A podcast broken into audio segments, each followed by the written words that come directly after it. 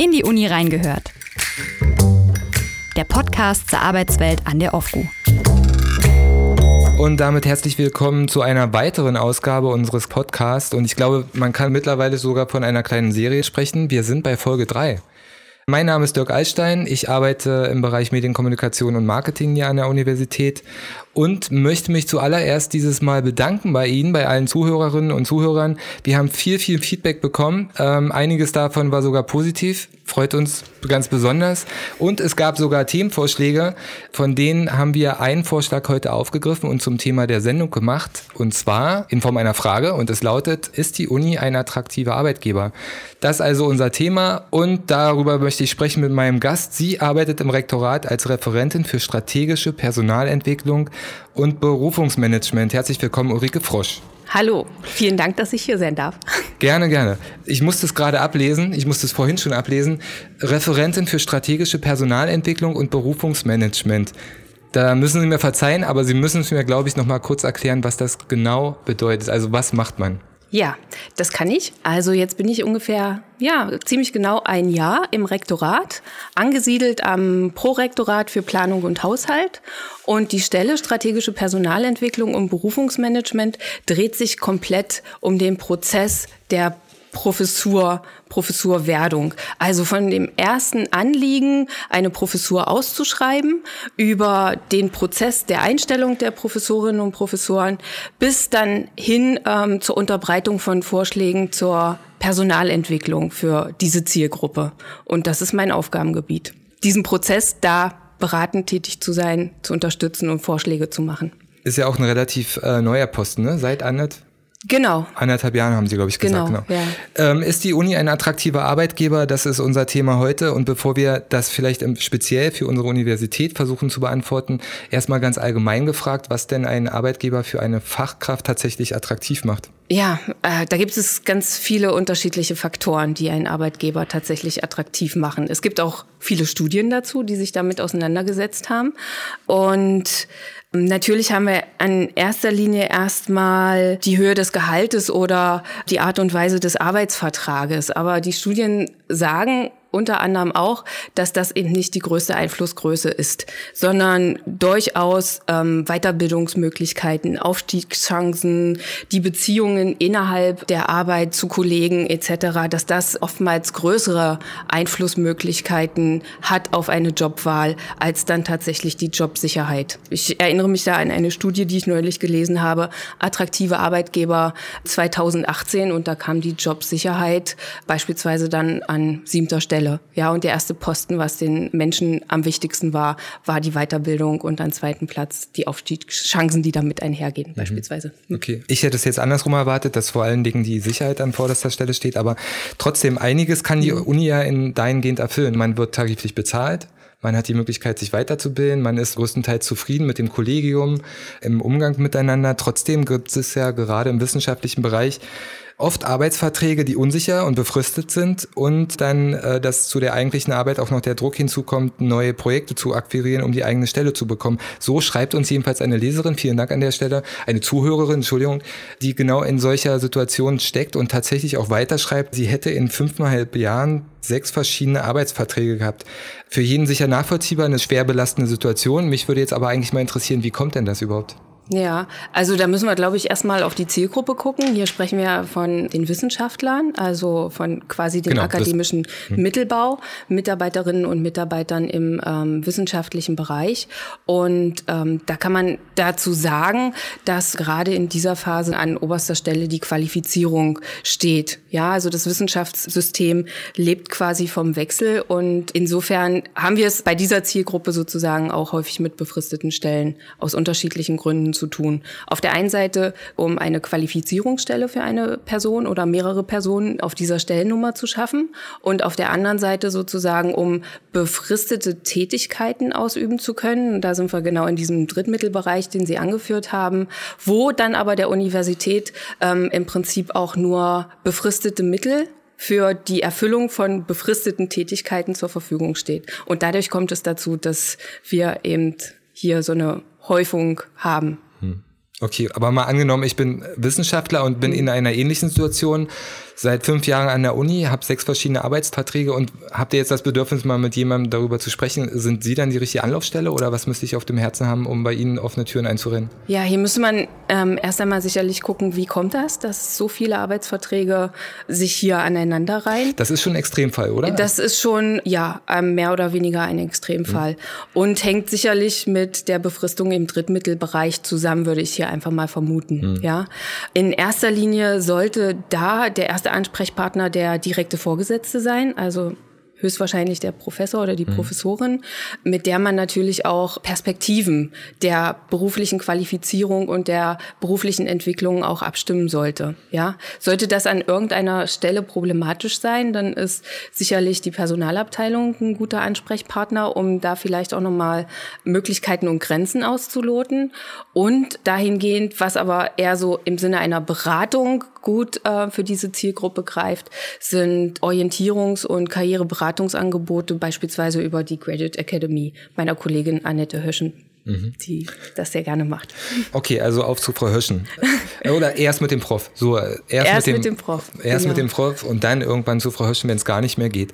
Jetzt haben Sie vorher auch schon ein paar Gründe genannt, nachvollziehbare Gründe für die Befristung von Verträgen im wissenschaftlichen Bereich. Es scheint also so ein bisschen in der Natur der Sache zu liegen, dass das so ist. Trotzdem kann die Uni, möchte die Uni etwas dagegen tun? Gibt es da überhaupt Spielräume? Ja, also die Uni tut da tatsächlich auch schon etwas. Ja, also wenn wir jetzt uns dieses extreme Beispiel angucken von den sehr häufigen Befristungen in so kurzer Zeit, da setzt die Universität Rahmenbedingungen. Es gibt beispielsweise eine Richtlinie für die Ausgestaltung von befristeten Beschäftigungen der Universität für den wissenschaftlichen Mitarbeiter und die plädiert beispielsweise für längere Laufzeiten von Verträgen, damit sich die Personen tatsächlich qualifizieren können. Aus ihr geht hervor, dass mindestens 50 Prozent Stellen vergeben werden, also sozusagen nicht Viertelstellen, wie es durchaus auch mal im wissenschaftlichen Kontext gang und gäbe war, ja.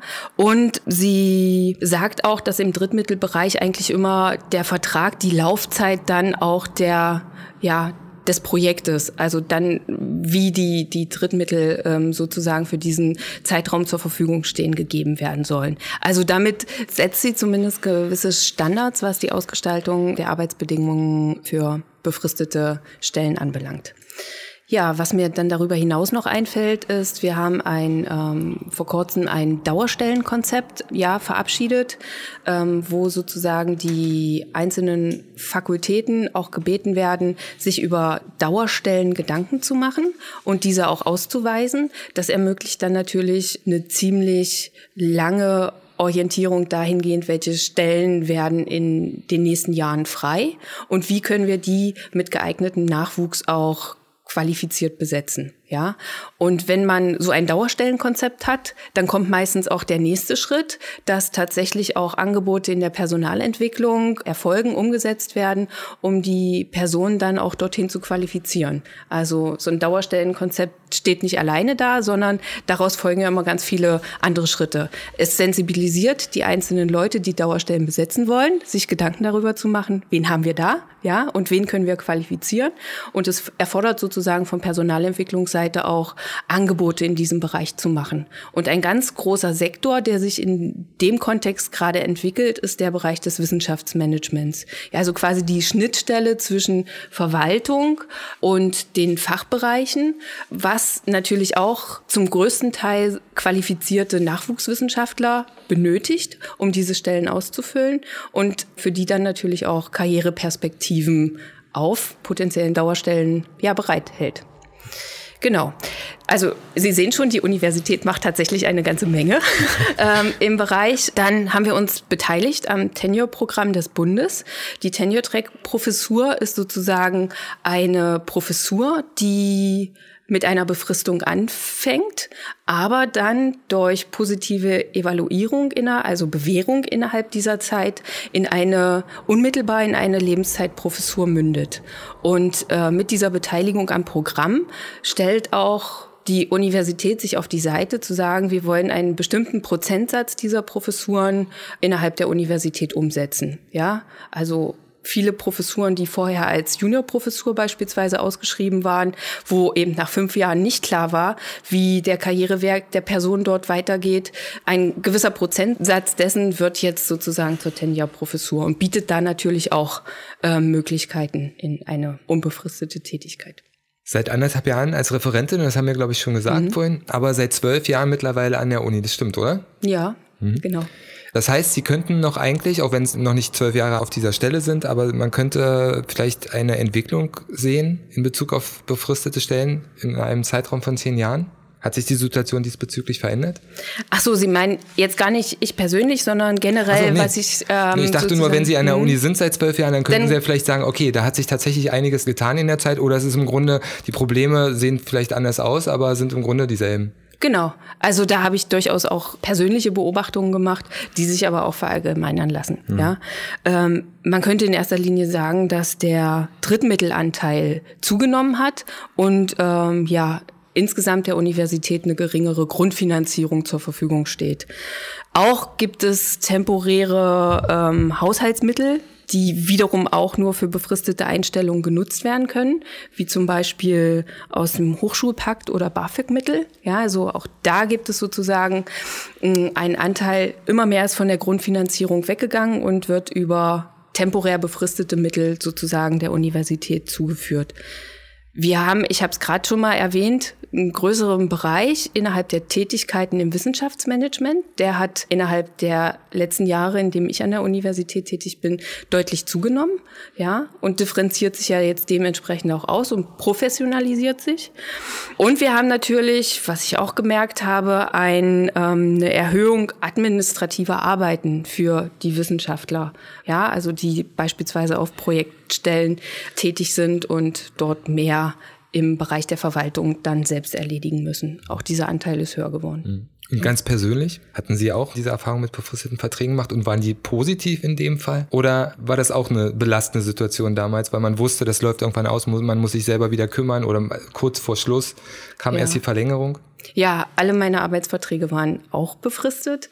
Ähm, ich hatte aber das Glück, gute Vorgesetzte dahingehend zu haben, die mich immer sehr gut ähm, beraten haben, äh, mir Perspektiven aufgezeigt haben, mir auch realistische Grenzen gesetzt haben, beziehungsweise mich dann auch direkt ähm, empfohlen haben für andere Stellen oder mich ermutigt haben, äh, dann für andere Stellen im Drittmittelbereich mich zu bewerben beispielsweise. Also insofern hatte ich dann tatsächlich Glück, dass ich ja tatsächlich nur wenig Lücken zwischen den einzelnen Verträgen hatte. Wir sprechen ja ganz häufig über Identifikation hier an der Uni und wir sprechen gerade viel über befristete Verträge. Mal angenommen, wir könnten eine höhere Jobsicherheit garantieren, würde das tatsächlich zwangsläufig zu einer höheren Zufriedenheit und damit auch zu einer höheren Bindung an der Uni führen oder spielen da aus Ihrer Sicht noch andere Faktoren eine Rolle? Also mehr Jobsicherheit, mehr Zufriedenheit, höhere beziehungsweise stärkere Bindung an die Uni? So eine Kausalkette kann man, glaube ich, meiner Meinung nach nicht einfach so aufstellen, sondern da spielen viele Faktoren rein. In erster Linie passiert auch die wissenschaftliche Karriereentwicklung. Man kann sagen, ja, in der Raschauer des Lebens, da passieren ganz viele andere Dinge gleichzeitig auch noch mit.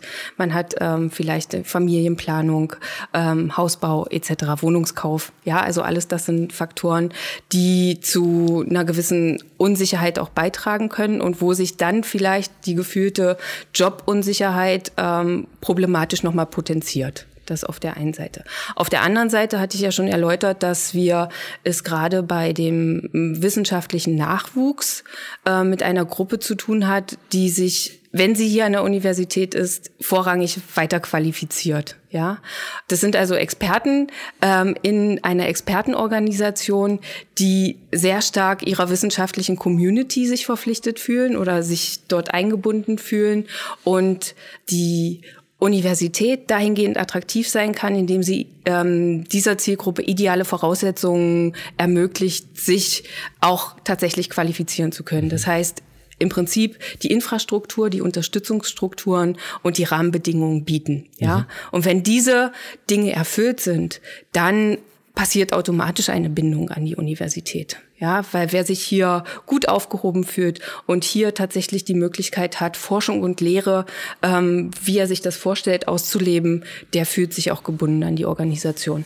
Mhm. Jetzt steht die Uni, ja, wenn es um gute Fachkräftegewinnung geht, immer mehr in Konkurrenz zu Unternehmen wie Google. Also ich meine damit allgemein moderne technologische Unternehmen oder, oder frischen jungen Startups.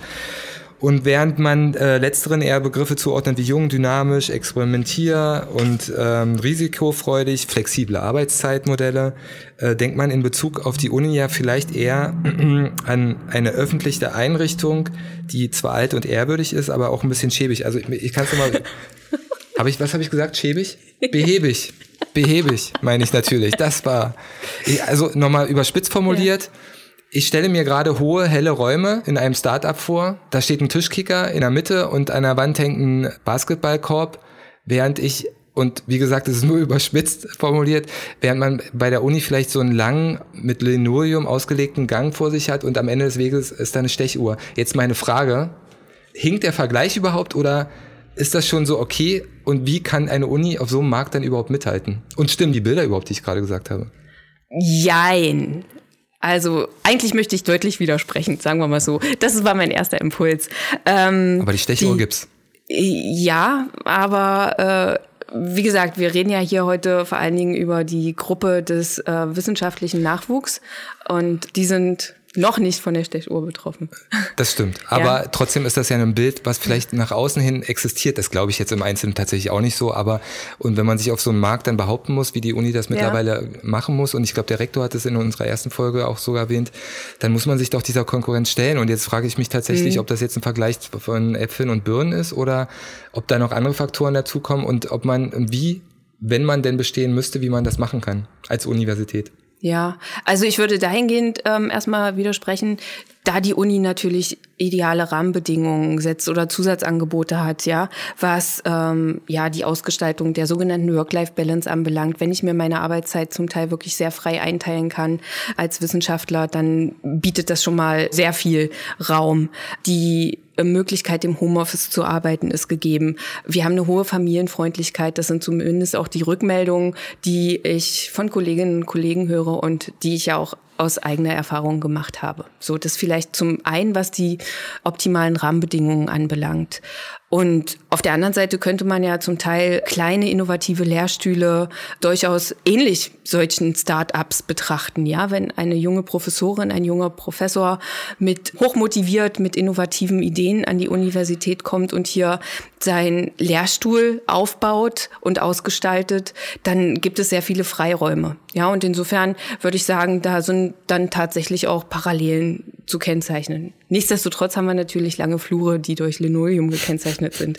Aber auch da äh, ist da in den letzten dran. zehn Jahren ja, ja. einiges klar. passiert. Das stimmt. Gerade ja. bei uns äh, im Gebäude wurde ja auch gerade gebaut. Und genau. ein Tischkicker passt ja auch überall rein. Genau. Und ich glaube, bei den, äh, das Bild von den jungen, dynamischen Startups passt insofern auch nicht. Da muss ich mich auch nochmal korrigieren, weil ich glaube, da gibt es viele, da gibt es zwar flexible Arbeitszeitmodelle, das bedeutet aber auch, dass man bis in die Nacht und dann tagelang durcharbeitet. Ja. Genau. Ähm, ich würde gerne nochmal auf Gapsi kommen. Ja. Eine große Datenerhebung bei uns hier an der Uni, die läuft ja nach wie vor, glaube ich, bis nächsten Jahres zur Erfassung und Optimierung, ich lese das wieder ab, von arbeitsbedingten Anforderungen, nicht, dass ich was Falsches sage. Ähm, das heißt also, man hat Mitarbeiterinnen und Mitarbeiter mittels Online-Fragebogen befragt, um herauszufinden, welche Faktoren zu einer Zufriedenheit beitragen und welche eben zu Belastungen. Welche Schlüsse konnten Sie daraus ziehen? Ich nehme an, die liegen Ihnen vor. Mhm. Und inwiefern gehen die in künftige Konzepte der Personalentwicklung ein? Ja, da sprechen Sie ein ganz schönes Thema an. Wir sind tatsächlich erst ähm, sozusagen in der Phase, wo wir die Ergebnisse transferieren. Mhm. Ja, also die Frau Dr. Wassmann ist ja jetzt sozusagen dabei, die Ergebnisse zu sichten und auch mit ja allen möglichen Beteiligten, die davon profitieren sollten, zu kommunizieren. Und die Ergebnisse sollen tatsächlich in das Personalentwicklungskonzept der Universität einfließen für die unterschiedlichsten Zielgruppen. Also sowohl für den wissenschaftlichen Bereich als auch für den Wissenschafts wissenschaftsunterstützenden Bereich. Das ist ja auch die Ausgangsbasis, ja. Diese Zielgruppen wurden ja alle befragt. Und wenn man so erste Tendenzen aufzeigen kann, dann ähm, besteht durchaus Luft nach oben, was Orientierungsangebote, Informationen zu bestimmten Angeboten beispielsweise anbelangt, auch dem Aufzeigen von Karrierewegen und Karrierefaden und tatsächlich auch dem Führen durch den Vorgesetzten dahingehend, dass eben äh, diese Perspektiven beispielsweise aufgezeigt werden und da auch eine stärkere Führung stattfindet. Wir kommen zum Schluss nochmal zu einer kleinen Rubrik, die da heißt lange Rede, kurzer Sinn. Das heißt, ich gebe Ihnen drei Sätze vor, unvollständige Sätze, die Sie bitte vervollständigen. Bereit? Ja. Erster Satz. Die Uni ist ein attraktiver Arbeitgeber, weil sie sehr gute Rahmenbedingungen und Unterstützungsstrukturen bietet, um professionell Forschung und Lehre umzusetzen. Zweitens, wenn ich etwas an der Personalentwicklung der Uni verändern könnte, dann wäre es ein flächendeckendes und kontinuierliches ähm, ja, Angebot für alle Zielgruppen umzusetzen. Aber da arbeiten wir dran. Mhm. Und dritte und letzte Frage, das größte Missverständnis in Bezug auf meine Arbeit in der Personalentwicklung besteht darin, dass? Ja, da, da muss ich ehrlich zugeben, so richtig viele Missverständnisse sind noch gar nicht aufgetreten in meiner Rolle. Äh, ich bin jetzt seit einem Jahr ähm, in dieser Stelle, aber ja. Ja, ist doch gut. Also ich meine, da sind Sie wahrscheinlich, vielleicht weiß nicht, ob, ob Sie die einzige äh, Abteilung sind oder so, aber das ist doch gut. Bevor Missverständnisse aufkommen, kann man ja. die auch aufklären oder oder vielleicht melden sich ja jetzt alle und äh, sagen mir, oh, sie hätte ich aber in einer ganz anderen Rolle und Funktion verortet. Frau Frosch, vielen Dank, das war's. Ja. Vielen Dank an alle Zuhörer und hiermit nochmal ganz kurz der Aufruf, bitte dran denken, Kritik, Anregungen, Anmerkungen bitte gern und reichlich an presseteam.ofgu.de und wenn Sie Themenvorschläge haben oder sich und Ihre Abteilung vorstellen möchten, dann natürlich genauso. Diesen Podcast gibt's Erstmal nicht. Im Februar gibt's den wieder. Wir machen äh, bis über den Januar hinweg Pause. Dafür gibt's meine Kollegin Ina Götze mit dem Wissenschaftspodcast Wissen, wann du willst. Und wir hören uns dann im nächsten Jahr wieder. Bis dahin, vielen Dank. Tschüss. Dankeschön. In die Uni reingehört. Der Podcast zur Arbeitswelt an der OFGU.